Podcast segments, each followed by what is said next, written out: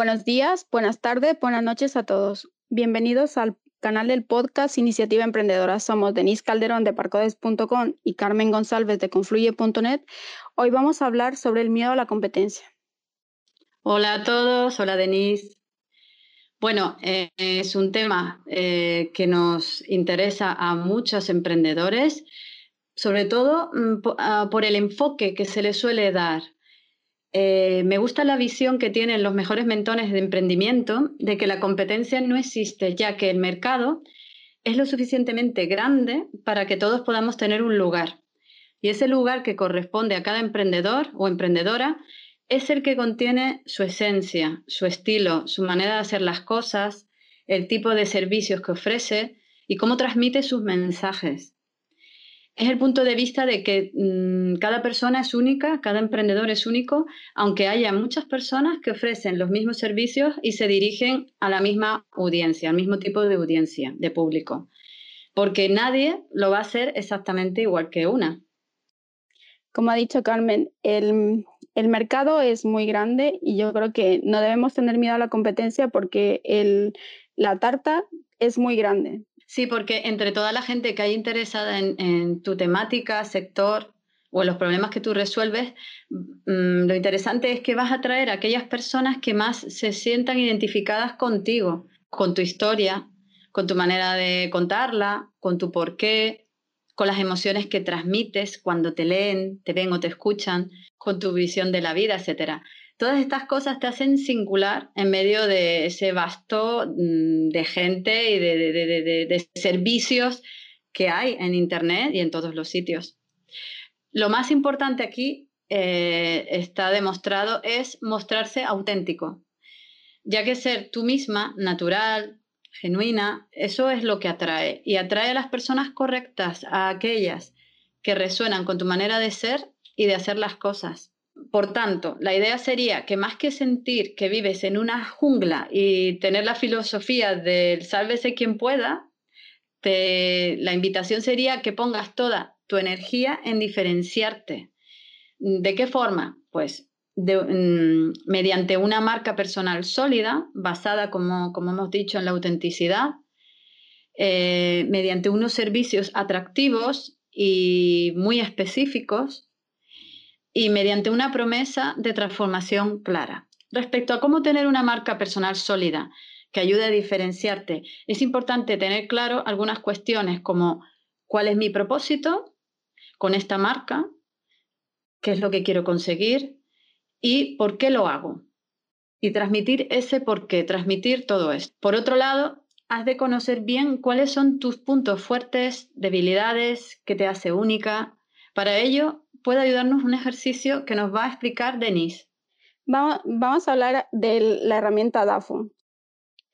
¿Qué es el DAFO? Es una herramienta que nos permite poner en cuatro cuadrículas eh, variables internas y externas de nosotros o nosotras. En la primera cuadrícula vamos a colocar las debilidades. Aquí eh, escribimos en qué fallamos más que los demás, qué actitudes o comportamientos nos impiden alcanzar nuestros objetivos. Eh, tengo la suficiente experiencia.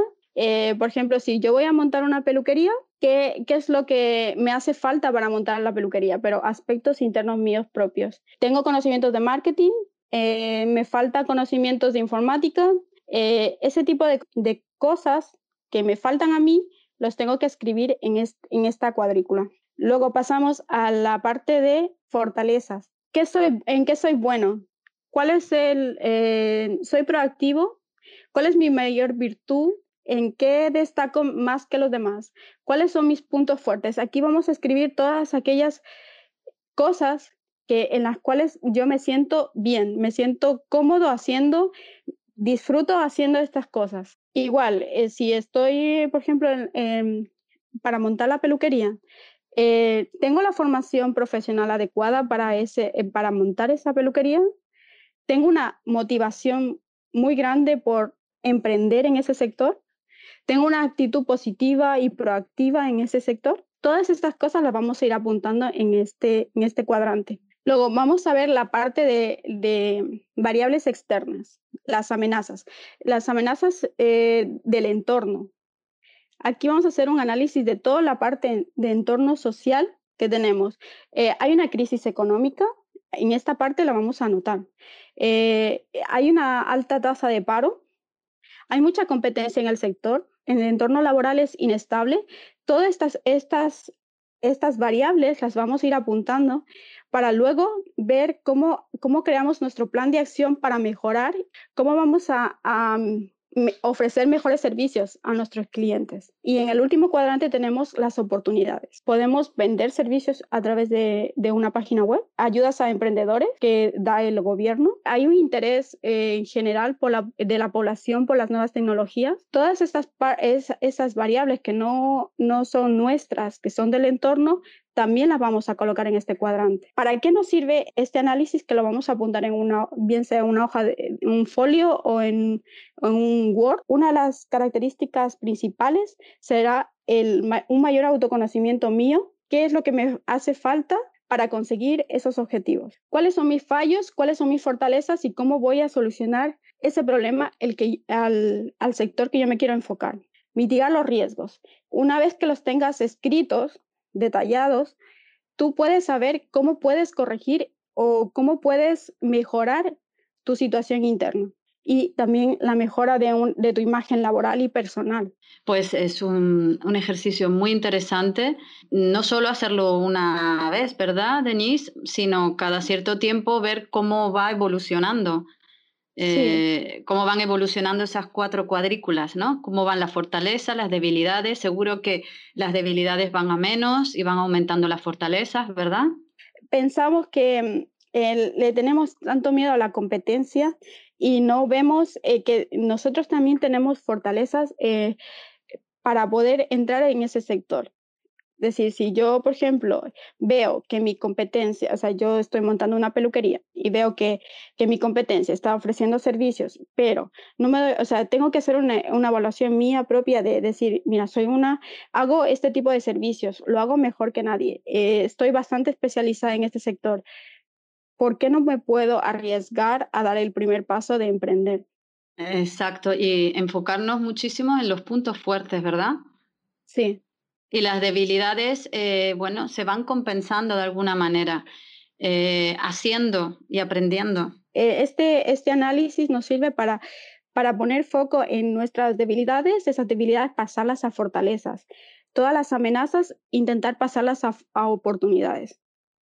Ajá, pues a mí me parece muy interesante y yo lo he puesto en práctica más de una vez y para mí me es un ejercicio de, como dices tú, de autoconocimiento fantástico para eh, trazar un plan, trazar los pasos, los primeros pasos y, e ir viendo un poco eh, cómo vamos a ir, a ir afrontándolo todo, ¿no?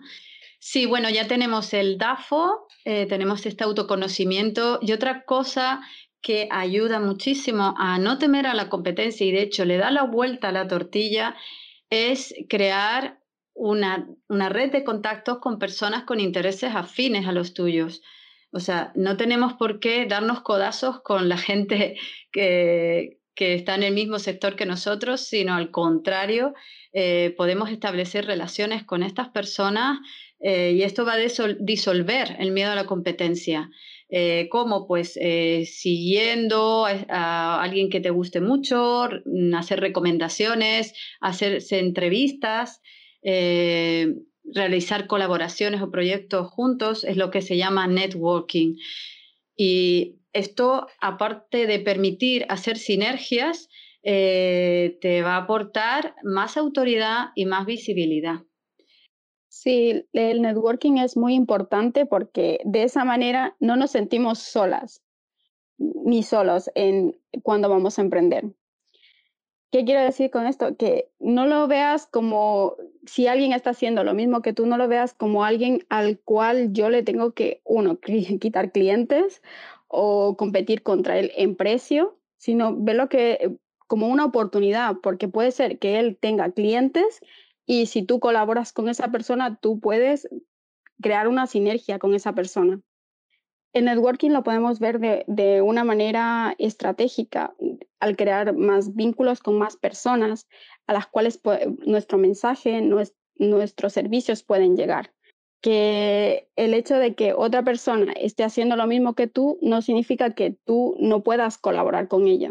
Las personas deberían darnos una oportunidad de conocer al resto de gente que está haciendo lo mismo que uno, porque puede ser que de alguna manera nos especialicemos Sí, y si hay competencia es que también hay mucha demanda y lo que hablábamos antes, que las personas que estamos en el mismo mm, sector nos podemos compartir perfectamente a todas las personas interesadas y, de hecho hacer proyectos juntos. Y eso es una visión mucho más eh, enriquecedora que pensar que, que te metes en la jungla, como decíamos antes, y, y, aquí el sálvese quien pueda. Y bueno, si te parece, Denise, ya damos el cierre con una frase de Chris Tucker. Eh, tu marca personal es lo que la gente dice de ti cuando no estás en la habitación.